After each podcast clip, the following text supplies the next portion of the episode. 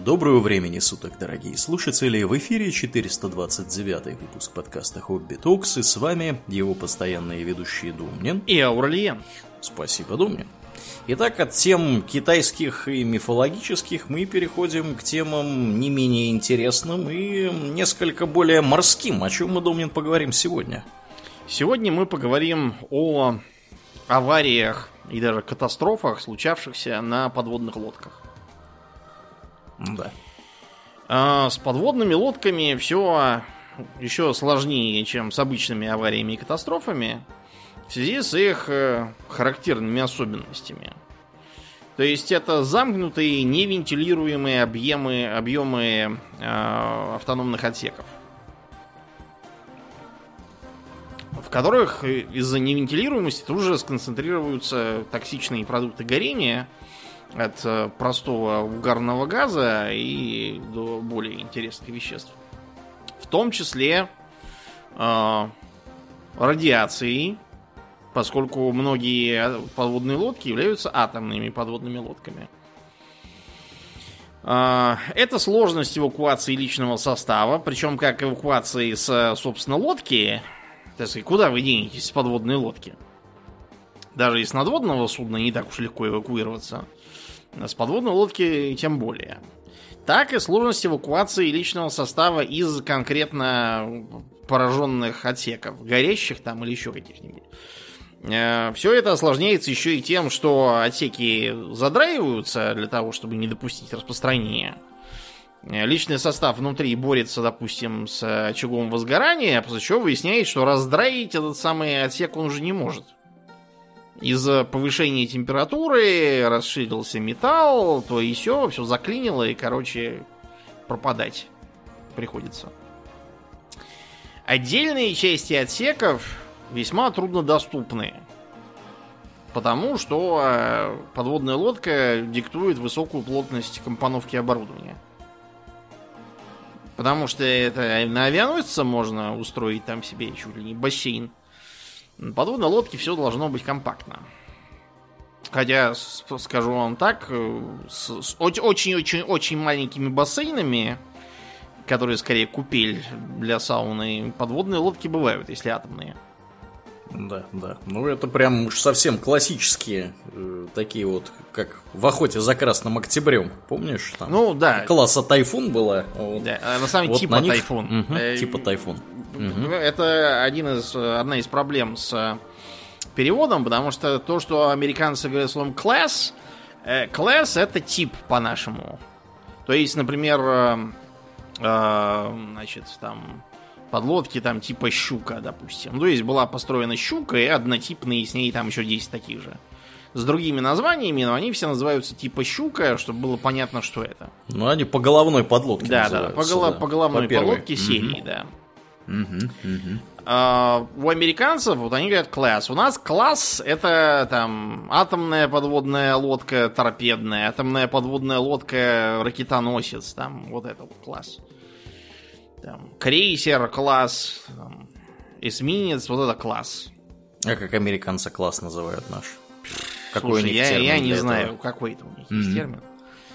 Понятно. Я не в курсе. Ну, ну да. да. Ну, в общем, подчеркнем, что да, что подлодка это достаточно компактное замкнутое пространство, и все там напихано довольно плотно, и даже людей туда нанимают служить невысоких. Да чтобы они, так сказать, головой не бились, когда там из отсека в отсек э, пере, перемещаются. Да. Меня вот эти вот требования к росту для подводников и некоторых других категорий военнослужащих напоминают ответ Гарольда Годвинсона своему тезке норвежцу Харальду Хардраде.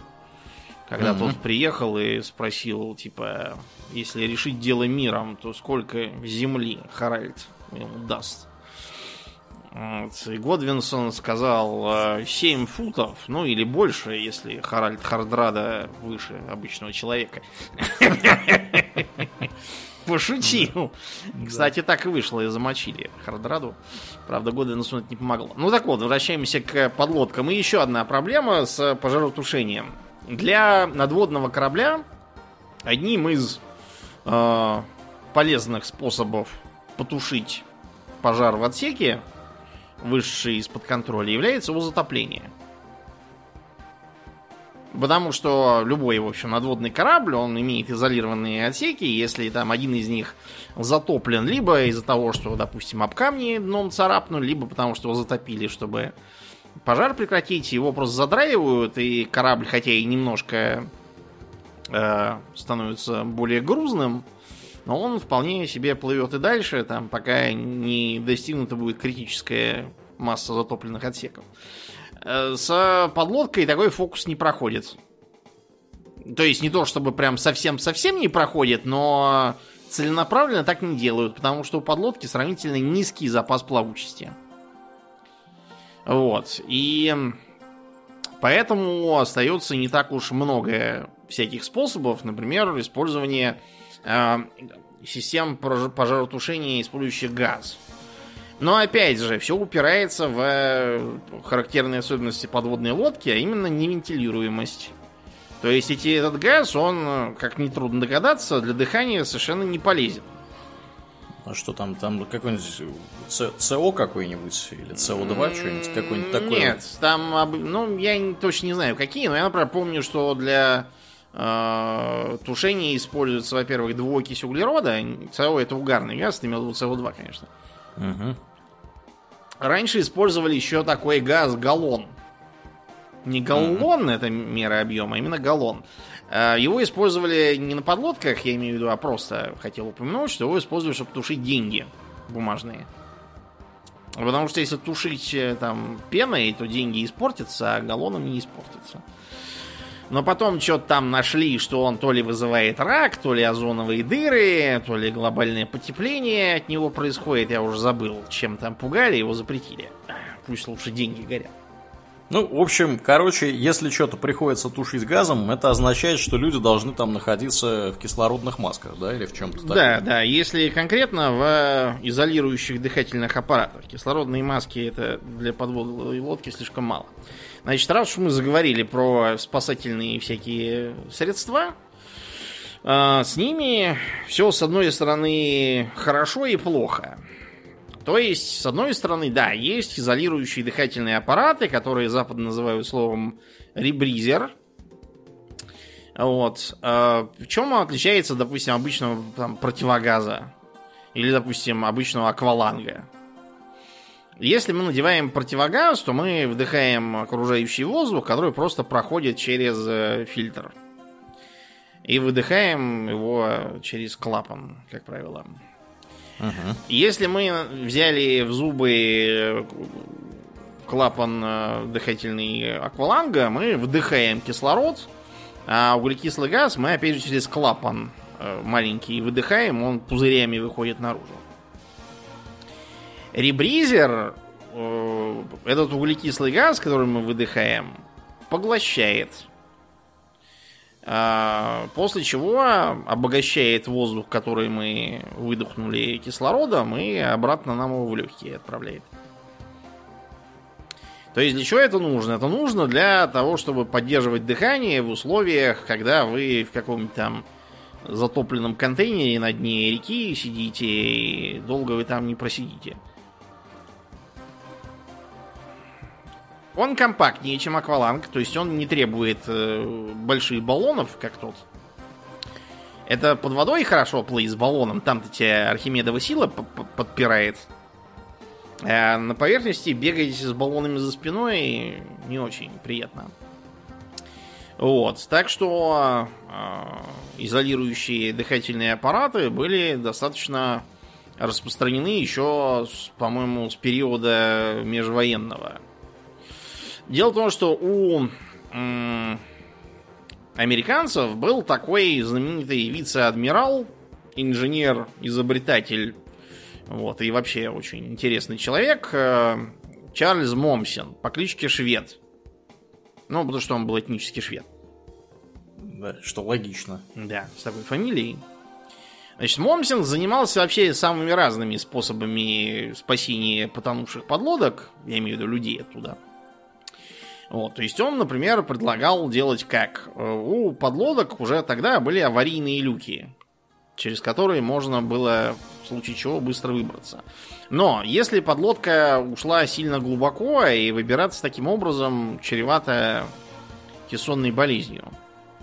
Вот. Момсин говорил, давайте сделаем спасательный водолазный колокол такой, который будет пристыковываться к аварийному люку сверху, и в него мы будем нагнетать э, высокое давление, э, значит, чтобы потом его поднимать и понемногу стравливать, и вот они таким образом избегут кессонной болезни и всякое такое прочее. У него были разные идеи, не только вот это, они все сводились к использованию специальных водолазных колоколов, э, через которых прям сразу можно из-под лодки попасть и спастись.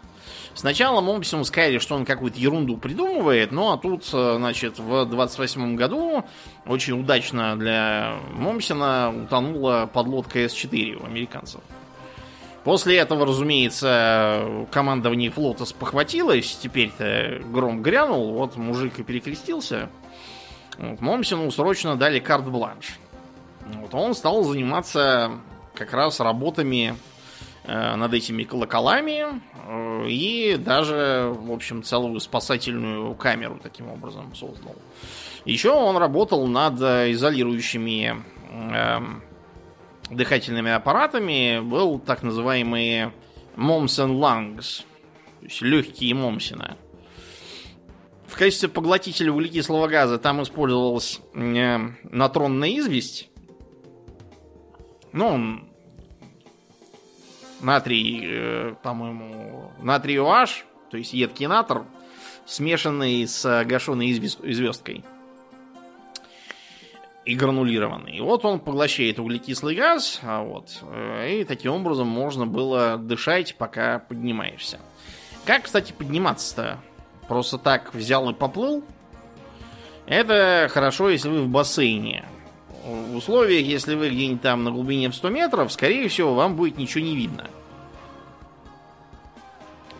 И возникнет, например, вопрос, а где верх-то, собственно, и где низ? Очень можно так поплыть, что совсем не туда попадешь, куда надо. Для этого рекомендуется выдохнуть там немного воздуха и посмотреть, куда летят пузыри, но это все такие способы для мирного времени, а когда все плохо, надо что-нибудь гарантированное. Применяется так называемый эвакуационный буй, к которому крепится буй-реп. А реп это трос, буй-реп, соответственно, трос буя. Э, первый моряк, который спасается, вылезает с этим буем, отпускает его, он пробкой вылетает наверх. После чего натягивается буереп, э, ведущий к нему, и все, цепляясь за этот буереп, по нему лезут наверх. Почему это ценно? Это ценно, например, потому что позволяет контролируемо подниматься. Если вы с глубины в 100 метров, опять же, как пробка, выскочите на поверхность, то велик риск кессонной болезнью у вас кровь закипит, и поминай, как звали. Это может вызвать, например, паралич, а когда вы в воде, паралич это стопроцентный гроб на дне океана. Вот. А поэтому буерепу можно аккуратно ползти вверх. Я помню, как-то раз смотрел э, про покойника Кусто передачу, и там он с товарищами спускался в какие-то там темные глубины, вот, из которой ему приходилось очень медленно подниматься при помощи этого самого буйрепа. А, Все осложнялось еще и тем, что они попали в какие-то очень едкие воды, там, с какими-то сернистыми соединениями в ней. Uh-huh. Вот, и подниматься им было, прям скажем, неприятно. Но спешить они не могли, потому что лучше пусть э, печет со всех сторон, как горчичником, чем э, доиграться до паралича там или инсульта. А у этих самых легких Момсина был такой э, минус, что они голову оставляют открытой. Вот, это огорчительно. Поэтому в 60-х годах американцы, например, разработали так называемый капюшон Штайнки. Капюшон Штайнки представляет собой комбинированное такое устройство. Представь себе, что у тебя на шею надет спасательный жилет надувной – у него сверху капюшон с, так сказать, окошечком для глаз. Угу. И э, в него интегрирован ребризер. и можно дышать. Таким образом, ты надел, и как бы вот очень удобно можно всплывать. Он тебя сразу и поднимает, не дает тебе утонуть, когда ты поднимешься, и сразу тебя снабжает воздухом, поглощает углекислый газ. А, он похож во многом на тот жилет, который в самолетах дают, если вы приводнились. То есть его можно поддуть воздухом или там наоборот из него немножко воздуха себе набрать, если вдруг все плохо. А, и у тебя там есть такой карманчик со свистком и с фонариком. Ну, вот как на самолетах так, такие, да? То есть, чтобы ты мог сигнализировать ночью. Ну да. Чтобы тебя подобрали. Вот, очень хорошая вещь, но сейчас, конечно, уже устарела. Сейчас используются э, костюмы на все тело. У нас называется спасательное снаряжение подводника. Представляет собой, ну, такой вот э, скафандр закрывает все тело. Э, на голове э, как противогаз, только не противогаз, а ребризер. Он одновременно и, и выполняет роль спасательного жилета у тебя вокруг шеи. Спереди у тебя несколько баллонов, содержащих химикаты, подающие тебе кислород, поглощающие углекислый газ. Вот, все это снабжено соответствующими э, карабинами, чтобы ты мог, например, застегнуть один вокруг буерепа и спокойно подниматься, не опасаясь, что тебя течением от него оторвет и унесет куда-нибудь. Американцы называют э, аналог э, свой Submarine Escape Immersion Equipment. То есть э, снаряжение для э, спасение с э, субмарины. Я не очень понимаю, в каком смысле здесь immersion. Я понимаю, что это погружение, но не очень понимаю, что, что имеется под погружением. Твое погружение в скафандр, что ли? Да, хороший вопрос. Да. Ну, может быть, да. Это не так важно. Факт то, что ну, это замкнутый скафандр, тоже в нем интегрированный ребризер, он теплоизолирован тоже. Э, потому что море, оно обычно, как назло, очень холодное, оказывается, когда, да. когда тебе надо в него всплывать. Вот, там тоже всякие интегрированные фигнюшки, свистелки и мигалки, чтобы вас подобрали. Э, кое-какие э, там еще э, нововведения для того, чтобы вас не помело давлением. Вот, короче, полезная вещь. Раскрашивается, что у нас, что у американцев ярко-оранжевый или красный цвет, чтобы было видно хорошо. Как и вообще всякие спасательные э, мероприятия. Вот в таких вот как раз подводники выбираются через аварийные люки. Но бывает так, что через аварийные люки выбираться не получится. Потому что вас заблокировал, например, в носовой части, а он в кормовой. И что тогда? А тогда у нас да. есть э, торпедные аппараты. Полезем через них. Это да.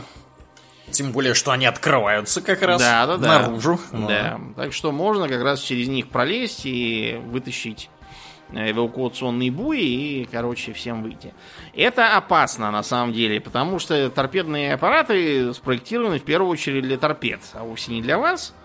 И может так получиться, что выход через э, торпедные аппараты окажется опасным. Неоднократно бывало так, что э, те, кто шли через торпедные аппараты, не то что там погибали, а вообще вот пропадали без вести, и их потом даже найти не удавалось. Но хочешь жить, умей вертеться. И, наконец, есть э, глубоководные спасательные аппараты. Ну, то есть, по сути, маленькие такие подлодочки, которые специально пристыковываются к эвакуационному этому аварийному люку и забирают оттуда людей. Они самоходные, конечно.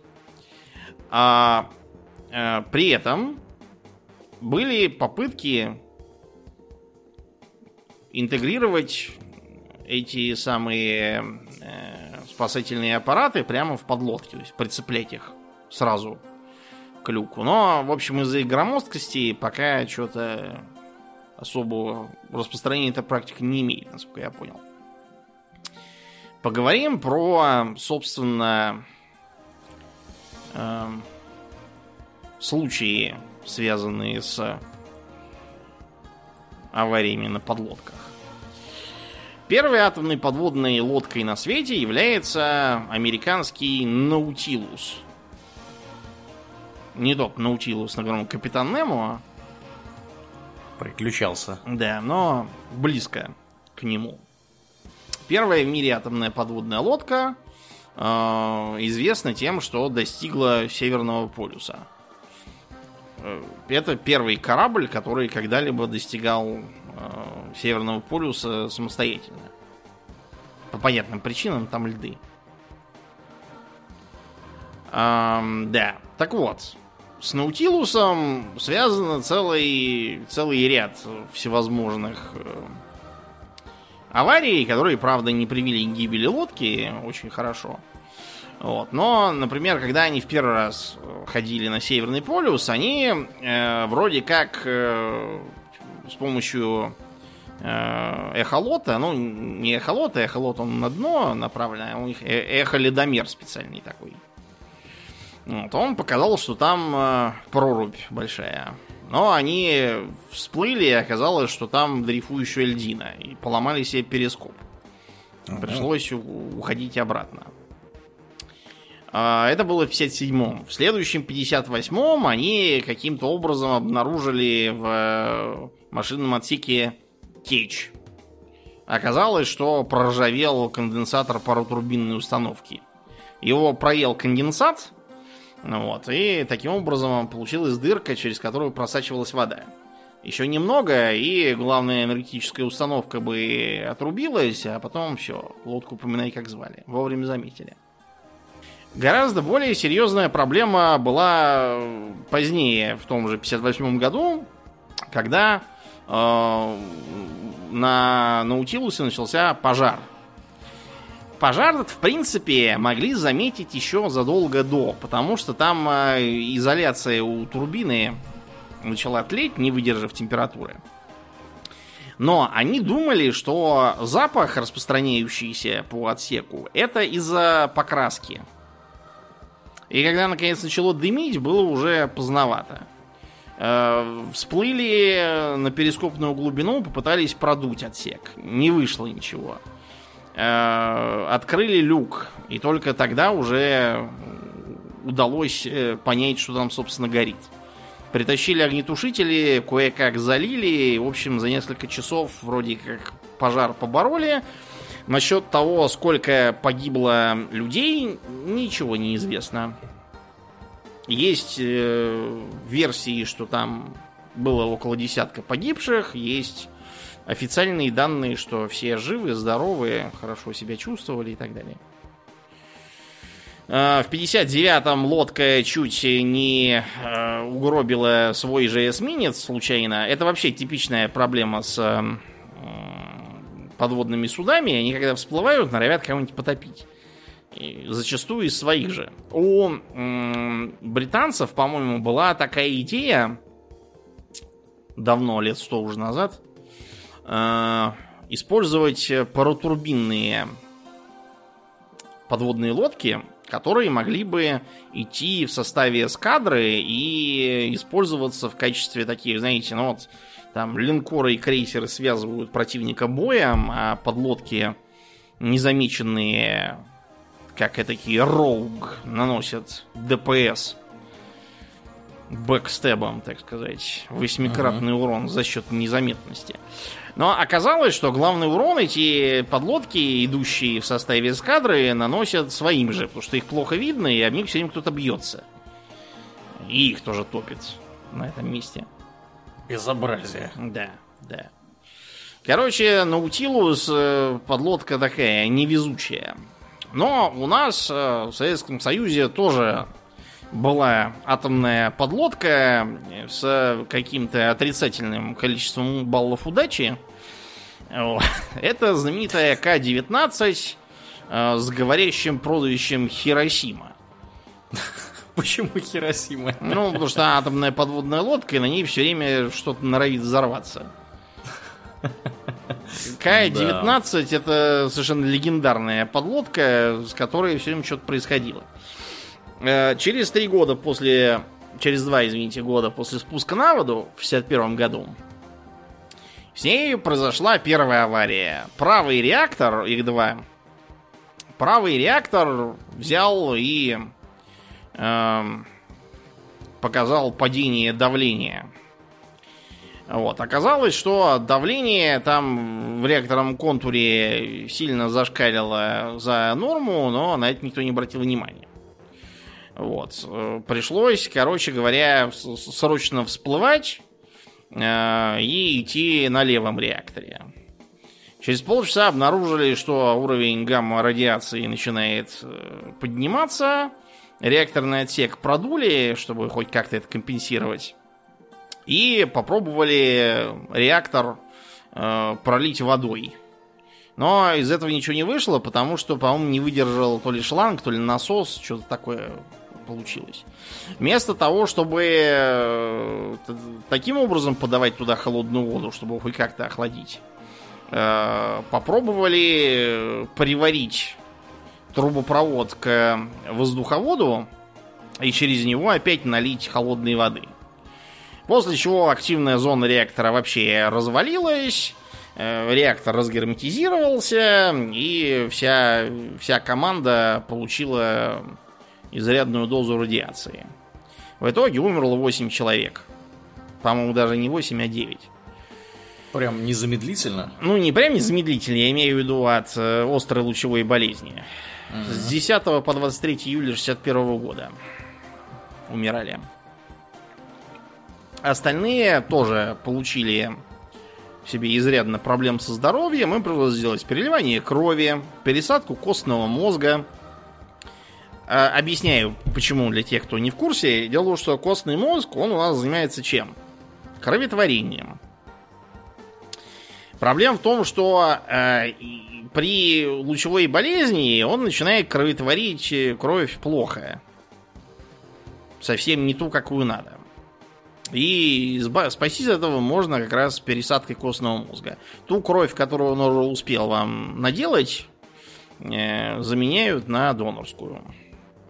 Вот таким образом удалось их спасти. Но это было только начало.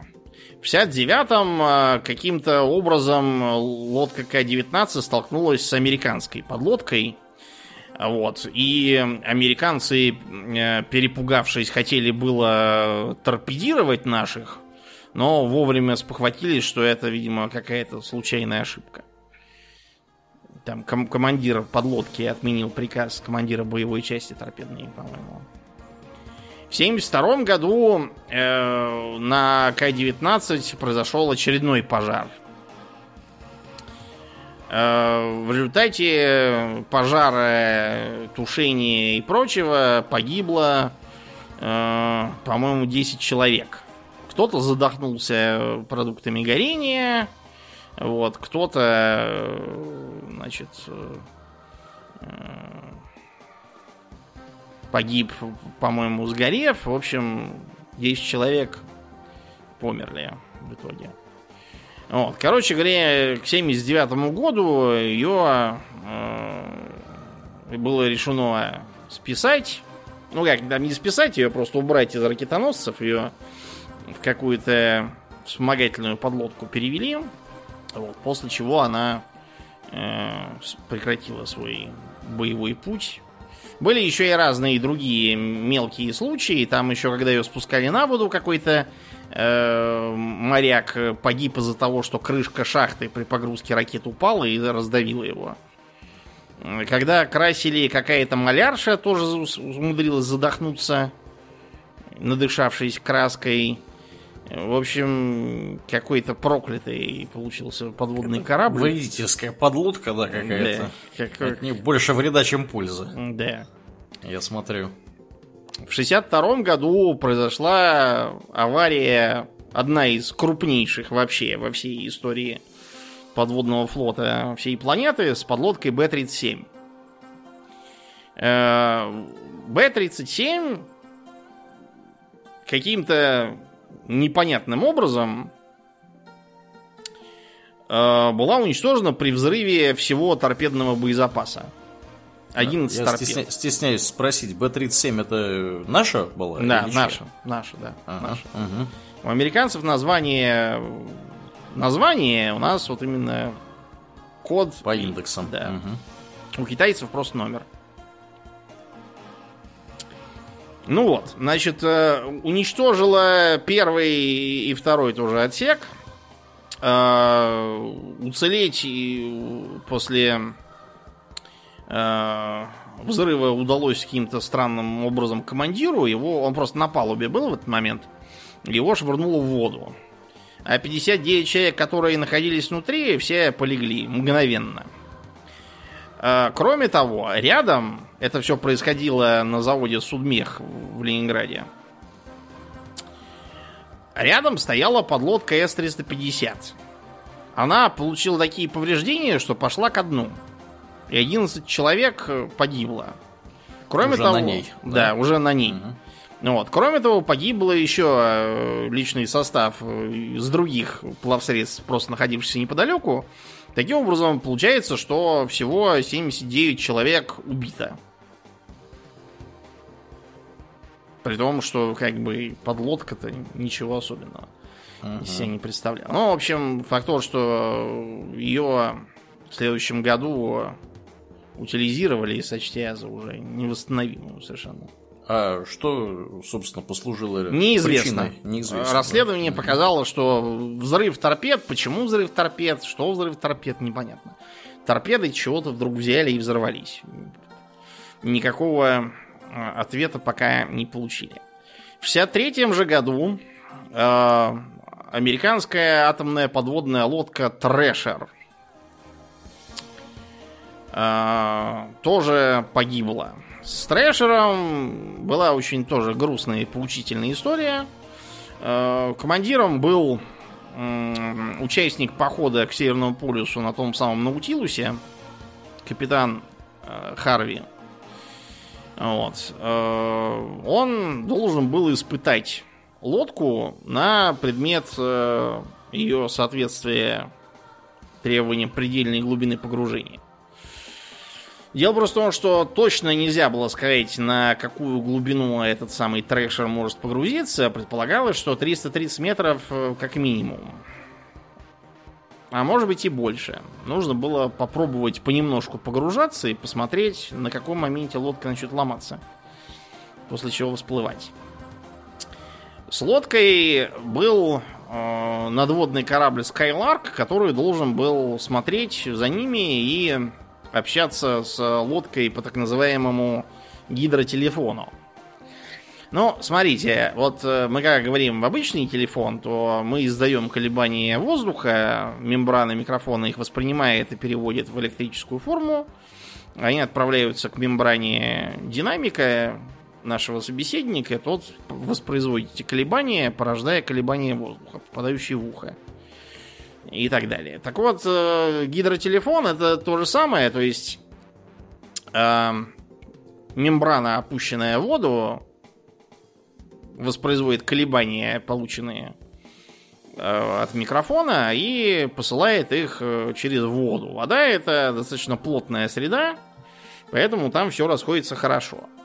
Ваш подводный контрагент имеет принимающую мембрану, такой своего рода подводный микрофон, который воспринимает колебания воды и переводит их в, обратно в колебания воздуха.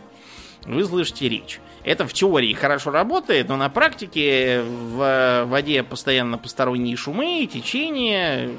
Короче, средство это не очень надежное. Значит, Трэшер начали погружаться. Там, кстати, были всякие инженеры с верфи, на которых лодку строили, чтобы их, э, так сказать, мотивировать, хорошо работать. Мгм. А, лодка пог- погружается на 330 метров, после чего вдруг оттуда приходят э, обрывки сообщения. Есть проблемы, угол положительный, вертикаль пробую продуть. Продуть значит э, продуть балластные цистерны, чтобы всплыть. Это означает, что на лодке что-то не то, вот, и надо всплывать. А, после чего от Трэшера поступало только одно сообщение. Тестовая глубина и вроде как превышена. После этого э, что-то про север. И все. Больше ничего. Вместо сообщения на Скайларке слышат характерный шум из-под воды. Вот. И становится понятно, что дело дрень. Отправленные на поиск самолеты и корабли обнаруживают масляную пленку на поверхности воды, вылавливают в том числе рукавицу для реакторной. Становится понятно, что первая атомная подводная лодка, потерянная в океане, это вот как раз трэшер. Все 129 человек на борту погибли. Почему погибли? Оказалось, что на лодке были допущены все мыслимые нарушения при ее ремонте и обслуживании, какие было можно. Вот, стали проверять верфи, и оказалось, что там всяких косяков и халтуры было столько, что странно, что еще не весь американский флот утонул. То есть, например, отмечалось, что во время ранних тестов на трэшере, э, когда нажимаешь перископ вниз, э, перископ почему-то идет вверх. А когда нажимаешь вверх, он почему-то идет вниз. Безобразие какое. Да, вот на этом моменте уже надо было разогнать там всю эту команду на верфи, но сделано этого не было. Даже оказалось, что э, так называемая информационная книга о судне, ну, это типа мануала, к кораблю, который должен быть по уставу. Оказалось, что даже и мануал был неправильный. От другой подлодки. Куда делся тот, который от трэшера, неизвестно. В общем, считается, что из-за сочетания вот этих вот э, проблем при э, строительстве и ремонте произошли, произошел, вернее, э, ряд Э, проблем, очевидно связанных с э, блокированием ледяными пробками э, водопроводов, с появлением течей, с короткими замыканиями, отключением реактора, Э, невозможностью продуть э, балластные цистерны, проваливанием ниже предельной глубины погружения и раздавливанием лодки э, давлением, на которое она была не рассчитана. Все. Кончился трэшер, после чего, кстати, э, серию трэшер пришлось срочно переименовывать.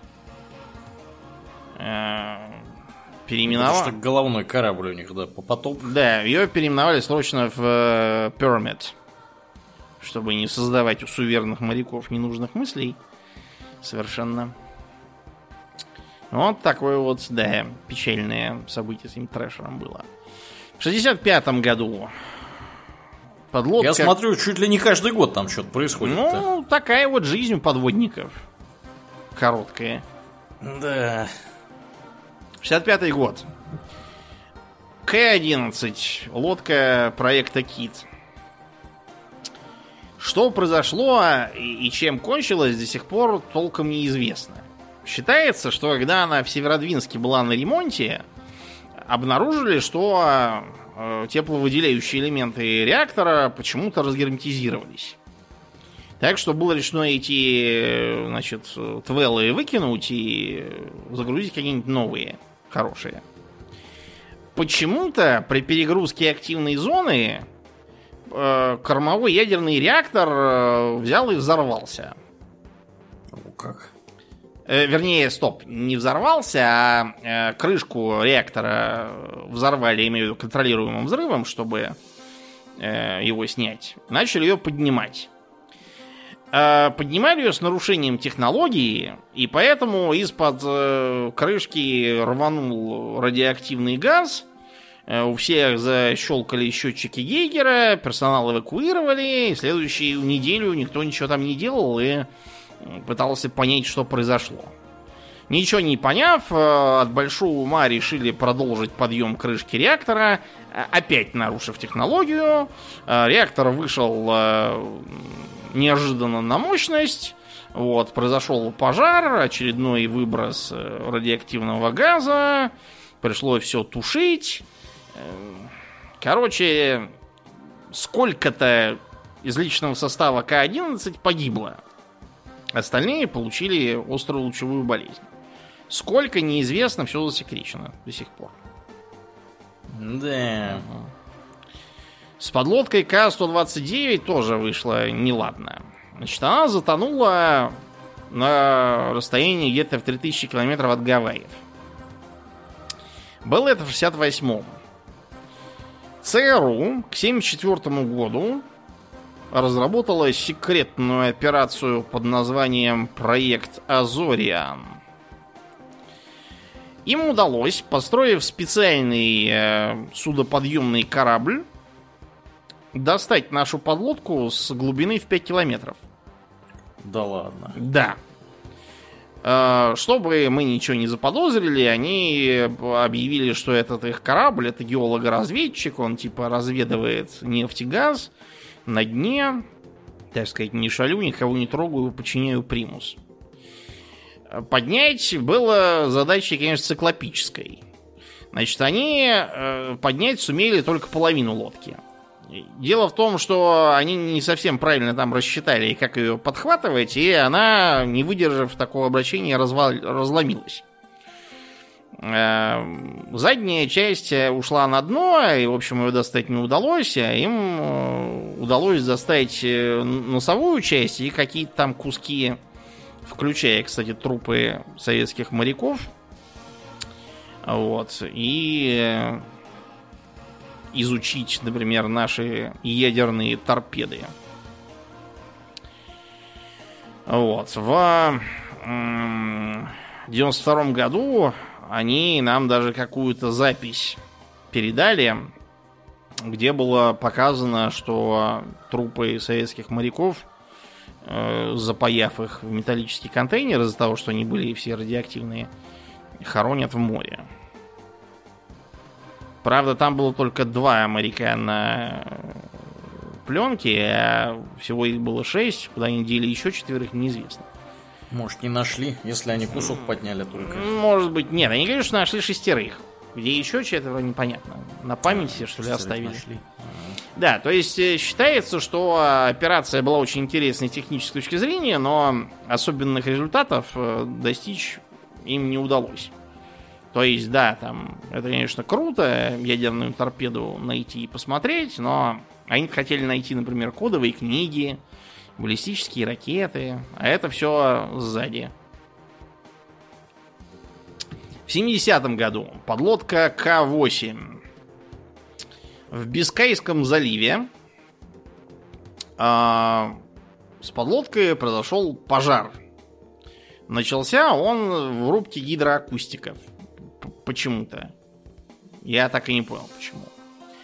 При этом одновременно э, загорелся еще один отсек, так что подлодку срочно подняли.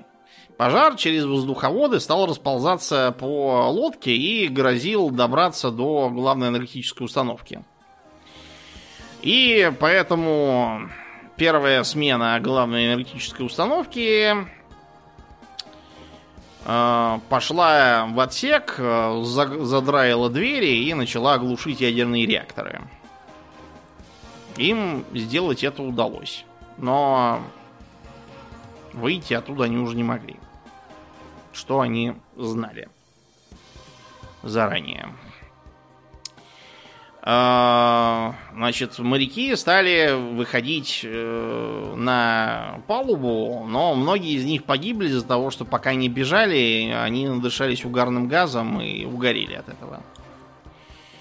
А, большую часть матросов э, перевели на болгарский пароход, который был рядом и осталась только аварийная смена капитана, и с ним еще 21 человек.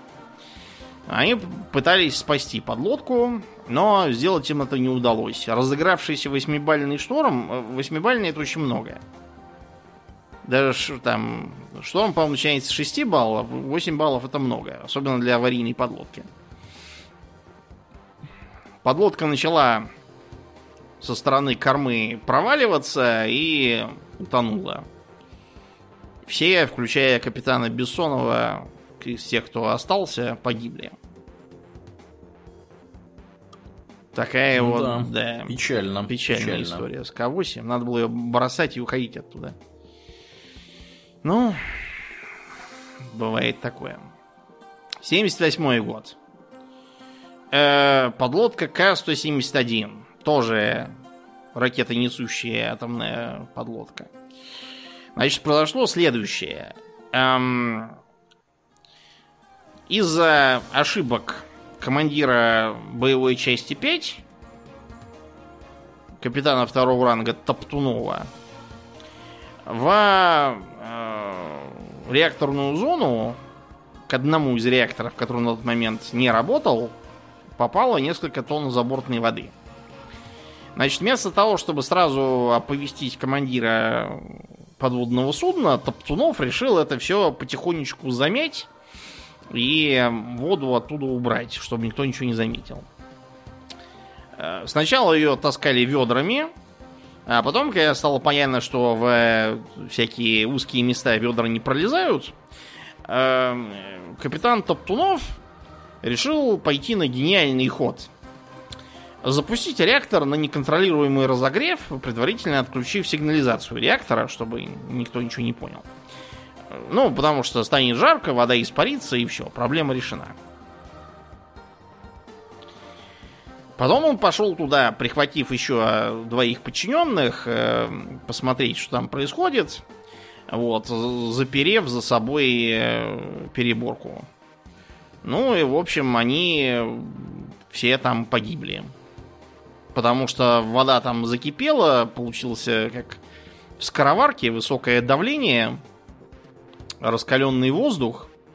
И совершенно невозможно отпереть эти перегородки из-за того, что давление это с одной стороны одно, а с другой другое, и все, присосало. Кое-как при помощи лома и такой-то матери открыли, но, в общем, помочь им не удалось. Так что капитан Топтунов поплатился жизнью за свою неосторожность.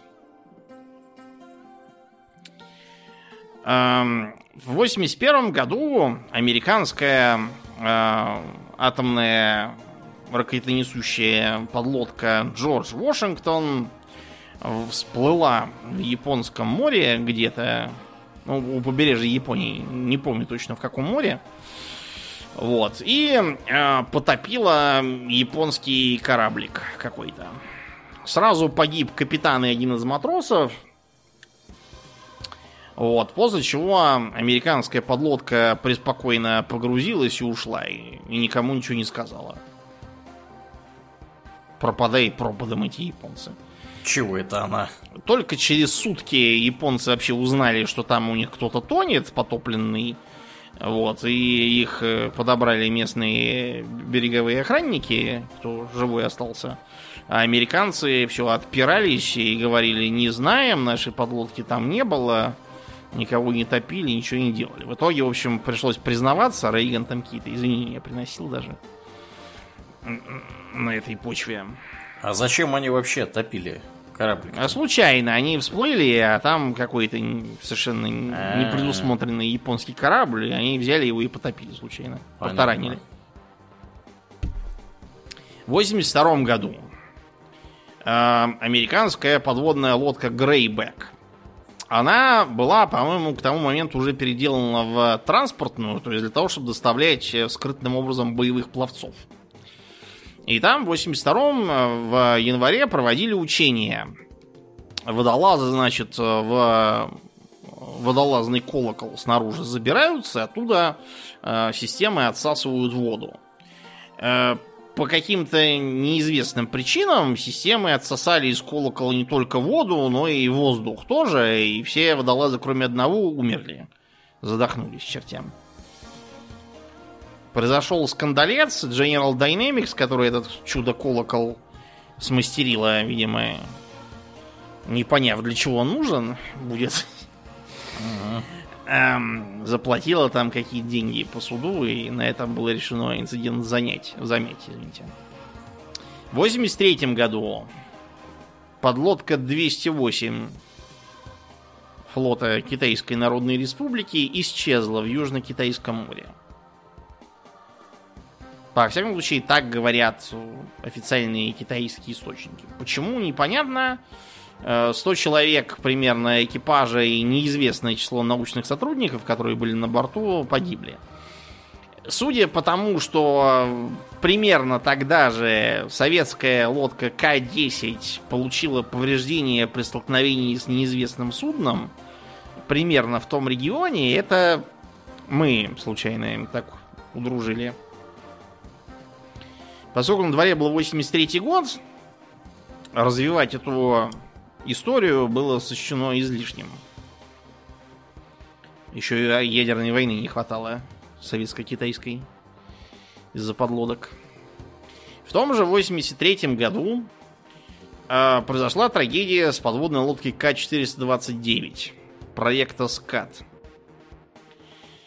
Э, лодка должна была отправляться в поход.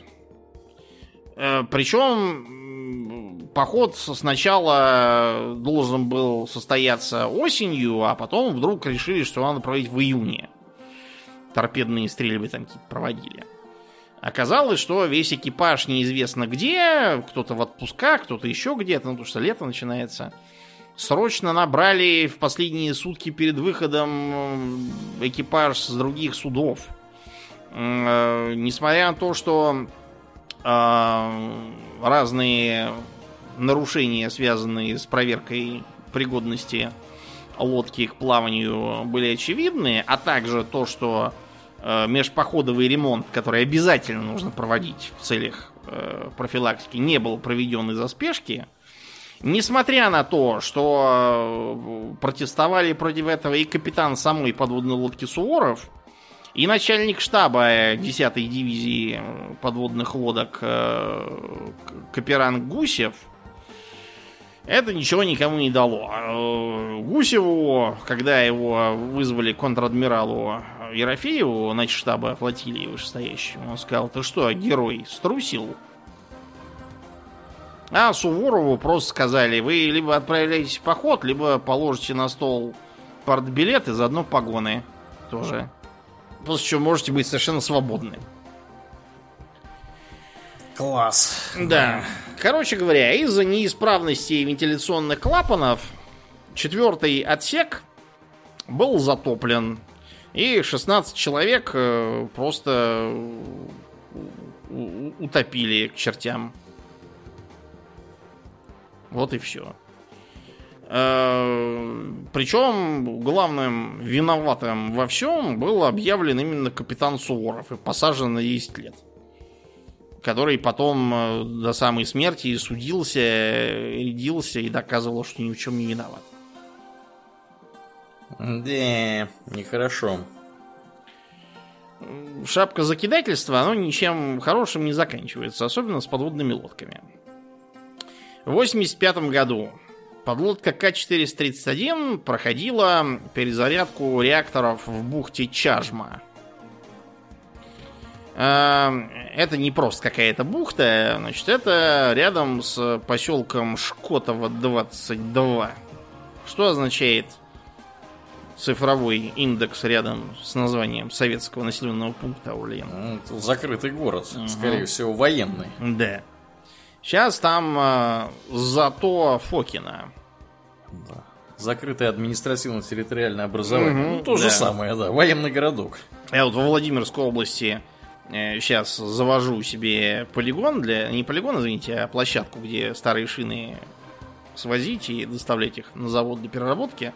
Вот, угу. и сгоряча чуть не выбрал место в каком-то там Арзамасе 16 местном, в Радужном. Да, мне там позвонили и сказали, вы знаете, что это? Да. Так что я срочно выбрал другое место. Я тебе Подальше. скажу по секрету, в Твери тоже есть радужный. Ну, да. Везде есть радужный. Угу, да. Так вот, а, правый реактор перезарядили нормально. Начали перезаряжать левый. Оказалось, что там какой-то мусор. Какой мусор? Э, видимо, куски от э, электродов сварочных. О, как. Угу. Значит, э, пришлось расчищать. В принципе, если соблюдаете требования безопасности, ну, например, объявляем команда Атом, заказываем жесткие упоры вот, для крышки реактора, все, значит, делаем по уставу. Это все очень сложное, длинное, не нужно никому абсолютно. Поэтому, разумеется, вместо жестких упоров использовали просто стропы для подъема крышки реактора. Ну, вот это, собственно, подрыв, когда ее так угу. вскрываешь. Эм, значит, тут, э, невзирая на то, что было объявлено ограничение скорости, мимо пронесся торпедолов. Э, торпедолов это не тот, который ловит торпеды, выпущенные неприятелем сетями. Это тот, который вылавливает учебные торпеды. Mm-hmm. Ну, потому что они денег... он там носился, спрашивается. Да кто его знает, чего его понесло. Факт тот, что а, он поднял волну из-за того, что он на высокой скорости. Плавучий кран, державший крышку реактора после ее подрыва, э, закачался. Угу. Крышку перекосила, она потащила за собой компенсирующую решетку. Ну, это вот как э, стержни, да? Только решетка. И поглотитель нейтронов. Реактор моментально бомбанул.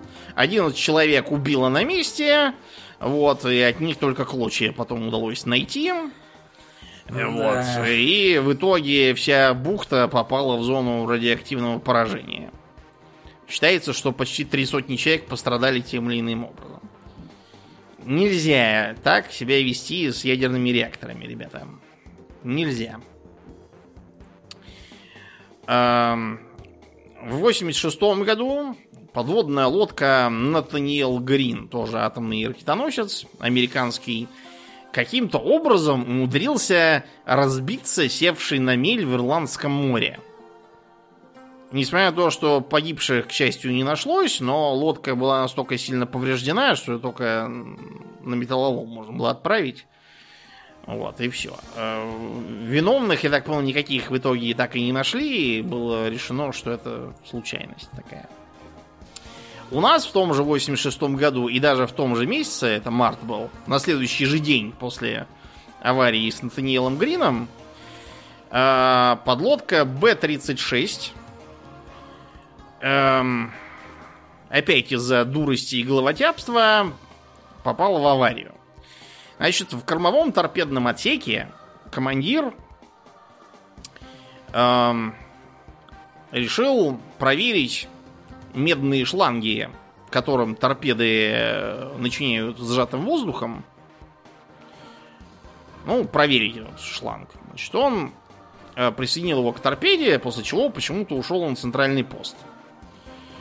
Э, в отсеке оставался матрос, который э, в нарушении инструкции открыл аварийно-спасательный люк и вышел на палубу, чтобы что-то выкинуть э, с палубы какой-то мусор. Это его спасло. Потому что торпеда, оставленная без присмотра и накачанная сжатым воздухом сверх всякой меры, взорвалась.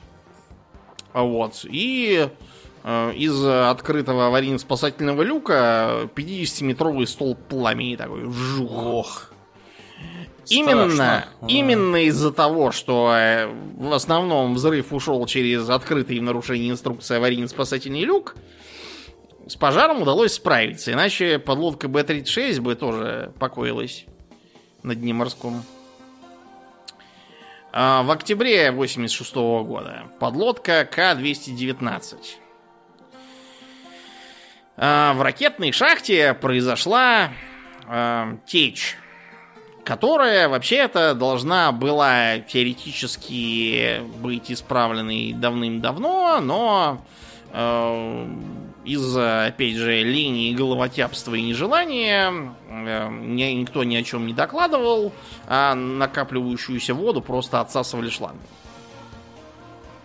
Короче, эта течь привела в итоге к цепи неисправности и даже взрыву, из-за чего в реактор не опустились компенсирующие решетки. Было понятно, что сейчас произойдет расплавление активной зоны и всем кирдык. В реакторный отсек пошел матрос Сергей Приминин, задраил за собой переборку и вручную опустил эти решетки, все четыре. И погиб смертью храбрых, спасая остальных. Да. А все из-за глупости и безразличия. 89 год. Подлодка К-278, известная «Комсомолец», затонула в Норвежском море после пожара какого-то. Эм, на дне до сих пор лежит ядерное оружие. Реактор, правда, заглушен, но ядерное оружие все еще лежит. Э, проводилась потом операция по э, законопачиванию этого ядерного оружия, там, на всякий пожарный, знаете. Угу, угу. 2000 год. Многие из вас это помнят. Подлодка К-141 Курск. Погибли все 118 человек. Шок был, конечно, страшный. Я помню, как тогда все переживали за эту подлодку. Помню, как какой-то старый седой адмирал в телевизоре говорил, простите, старика не уберег. Да. В общем, считается официально, что в торпедном отсеке произошел взрыв все той же самой злополучной торпеды типа Кит. Считается, что эм, там было 10 торпед бракованных с протечкой. Их отправили на завод. Из-за бюрократической ошибки там было написано отозвать боевые торпеды. Одну из них, про которую было записано учебная, оставили на месте. Вот она в итоге непочиненная и попала на Курск. Были разные другие соображения, тоже связанные с торпедой. Например, то, что ее заправляли не обезжиренным воздухом, а обыкновенным. По той причине, что люди, которые этим занимались, не понимали, как это делается и зачем это делается. А, не понимали они, несмотря на то, что во всяких бумагах и подписках было написано, будто они специально подготовлены и проинструктированы. Оказалось, что все подписи там поддельные.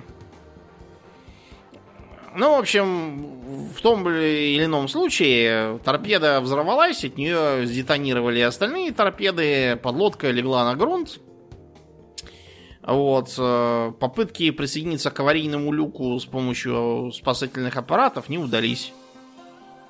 Треснуло кольцо шлюза, что в сочетании с сильным течением и плохой видимостью не позволило спасти их.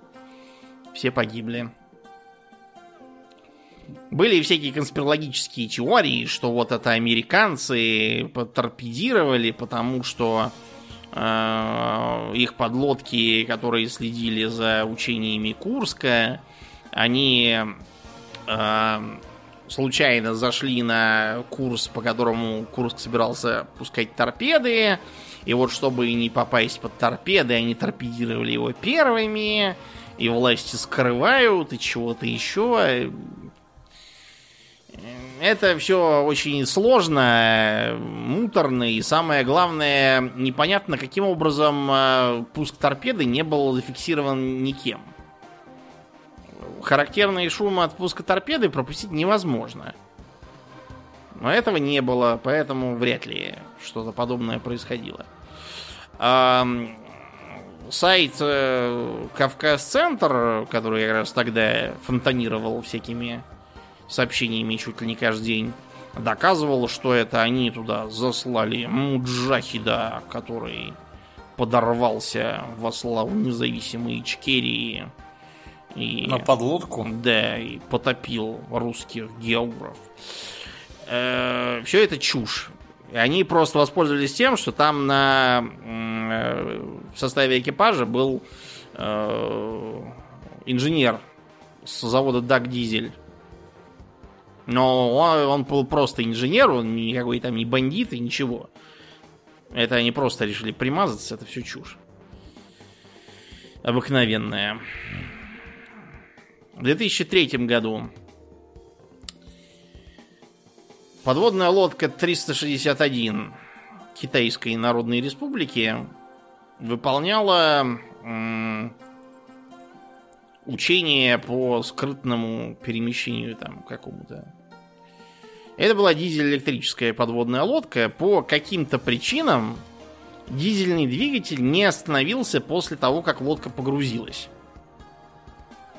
Ну и весь кислород изжег. И все умерли на борту. Лодка, соответственно, затонула.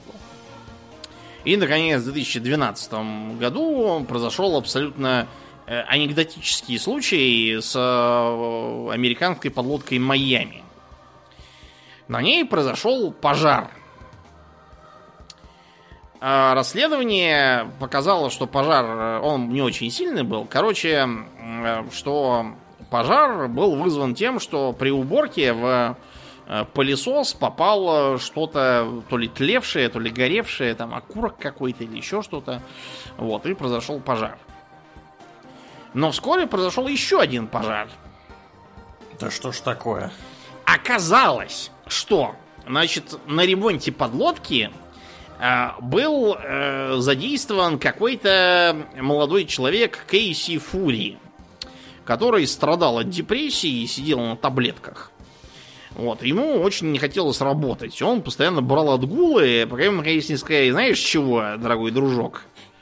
Ты ну, если человек. Не хочешь работать, ты так и скажи. Если хочешь, то вот тебе пескоструйка, пошел вперед чистить торпедный отсек. Там скоро красить будем. Вот, и Фурия ничего мне не придумала, как устроить небольшой пожарец. Вот. Эм, пожар получился такой, что Фури сначала же сам испугался. Торпедный отсек сгорел, командный пост сгорел, нижнюю палубу затопило. Короче, реактор остановили. Э, в общем, страшное дело. Но из-за того, что этот Кейси понял, что его не поймали, вот, он решил, круто вышло, давай-ка еще раз подожжем подлодку, и может будет еще раз уйти домой пораньше.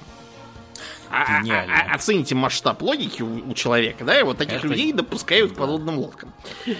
А, на сей раз а, пожар потушили оперативнее и такие, так, подождите, прошлый раз пожар, в этот раз пожар. Что-то тут а, неспроста.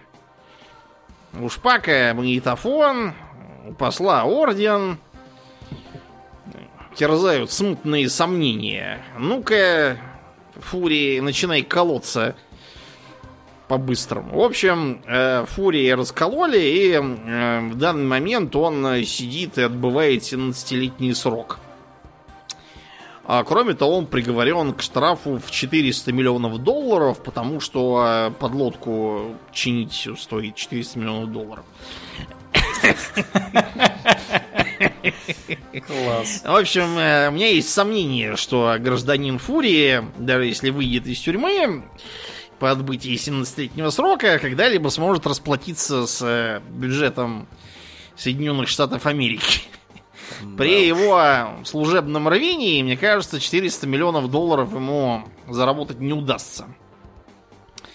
Вот. И, короче, а подлодку, кстати, по-моему, вообще списали и решили, что проще новую построить. И, и не пускать туда в следующий раз вот таких вот, как, как этот Фурий, депрессивных.